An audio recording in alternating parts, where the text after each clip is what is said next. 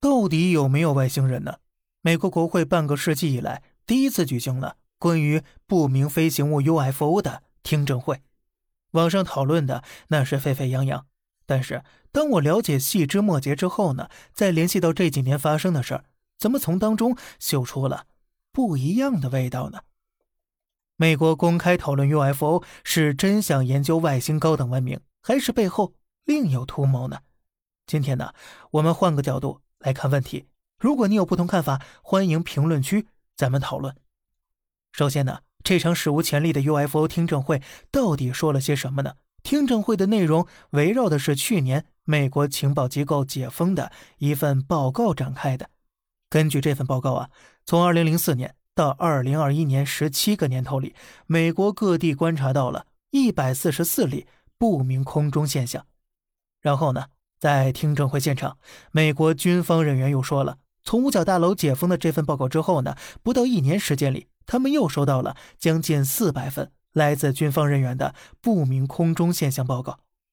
然后啊，他们又公布了美国官方确认真实，而且还不属于已知自然现象的清晰的影像资料，包括一段被美军 F 十八战斗机的红外摄像头拍摄到的超高速 UFO 视频。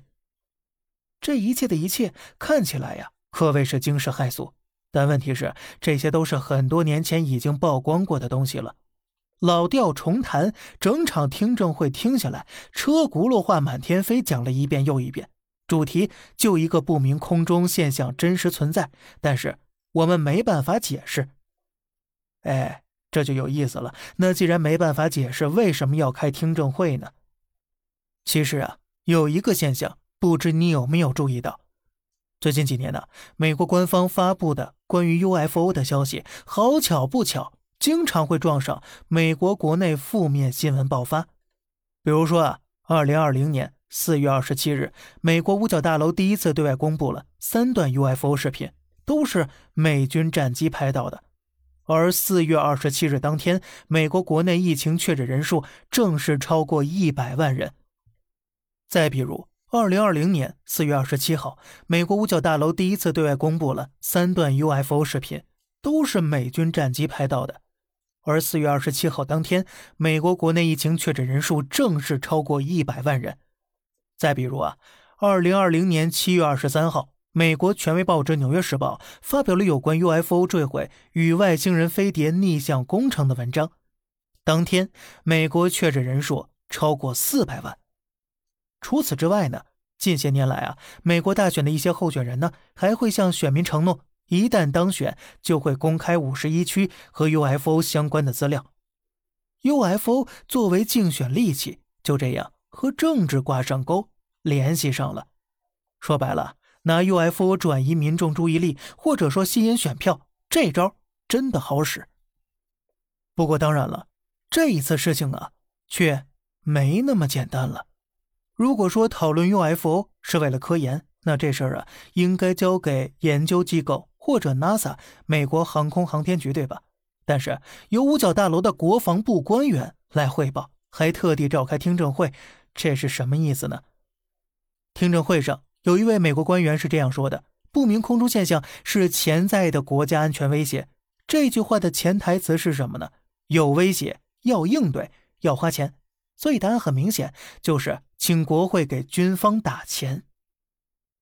在一部纪录片里头，一位曾经和美国现代航天与导弹之父冯布劳恩一起工作过的美国科研人员这样回忆：冯布劳恩曾经在病重的时候告诉过他，美国研发武器的底牌首先是将苏联作为敌人，然后是恐怖分子，再然后是一些不听话的第三世界国家，而最后一张底牌呀。就是外星人。为了研发武器要钱，美国军方今天打出这张底牌是有明确依据的。去年年底，美国国会通过了《二零二二财年美国国防授权法案》，也就是每年度的美国防务预算和拨款法案。这项法案要求美国国防部成立永久的不明飞行物研究部门，并且呢，采取可以核实的措施来搜集和调查相关目击报告。